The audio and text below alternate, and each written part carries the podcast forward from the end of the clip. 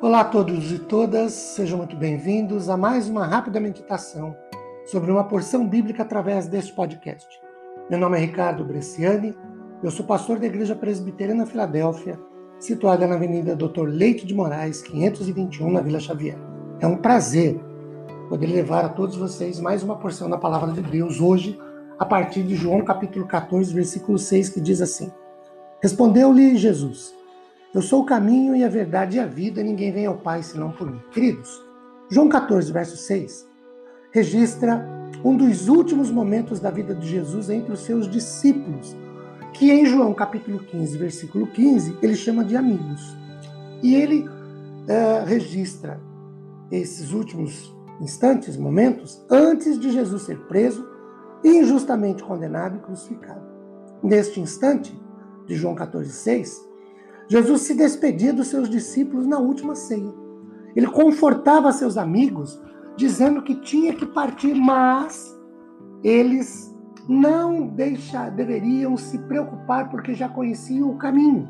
De fato, sem a presença física de Jesus, existia um sério risco dos discípulos se dispersarem, buscando outros caminhos ou outras filosofias ou outros modos e estilos de vida, ou outros ensinamentos, ou mesmo voltar para a velha vida judaica, cheia de cerimoniais e legalismos impostos pelas autoridades religiosas, tanto condenadas por Jesus durante o seu ministério.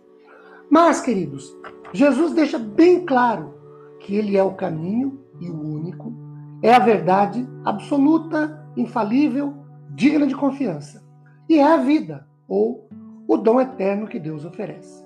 Como seguidores de Jesus, nós hoje conhecemos que Ele é de fato e em verdade o caminho que conduz a Deus. Não existem caminhos. Ele é único e é Jesus. Sabemos que Jesus é a única verdade que nos liberta e que comanda todo o universo. E ainda Sabemos também que Jesus é a vida, vida eterna, vida que dá existência plena mesmo depois da morte. Se confiarmos no que diz Jesus aqui em João 14, verso 6, nós não precisaremos buscar caminhos alternativos, nem meias verdades, e muito menos um estilo de vida diferente, pois Jesus é único e é suficiente para nós.